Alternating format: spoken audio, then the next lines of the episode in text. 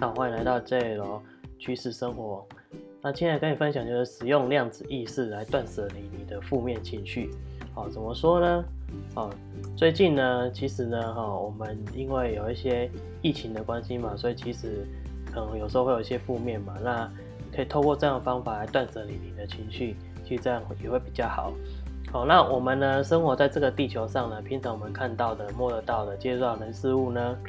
好，如果要用更加的细微来看呢，其实都是由电子、原子组成的，或者说在更小就成为能量组成，就可以把它看成量子喽。怎么说呢？哦，其实呢，虽然量子力学发达，也渐渐证明人类的意识其实也是量子力学的一环，所以周围的环境等等也可以用量子力学来解释喽。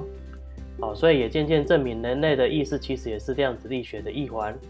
周围的环境等也是可以用量子力学来解释。所以呢，相对我们的生活中每天接触到生活或工作人事物呢，都有时候会有负面的情绪影响我们的身心。可以看呢，其实是外在的人事物，不管是意识最小单位，其实都量子力场、量子磁场，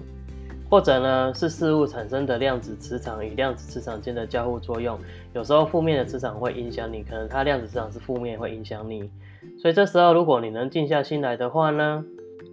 然后仔细的想想影响你的负面情绪是什么，接着去探讨这这造成的原因是在哪边。找到之后呢，先跟他对话，并且告知他有可能触犯到他，跟他道歉一下，然后想一下一下怎么样处理会让你觉得比较开心。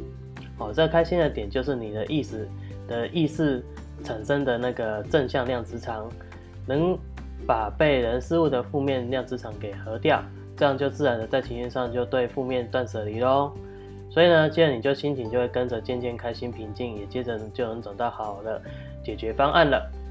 所以呢，当自己察觉被负面情绪干扰的时候呢，哦，其实就是自身情绪的量子场不平衡。这时候就如同前面描述的这样做，哦，所以来达到自身情绪的那个量子场平衡，就能渐渐解决自己的问题哦。哦，所以说，如果你觉得呢本篇文章分享对你有所帮助提升的话呢，你可以分享给你的亲朋好友一起受益哦。感谢你的观看，谢谢。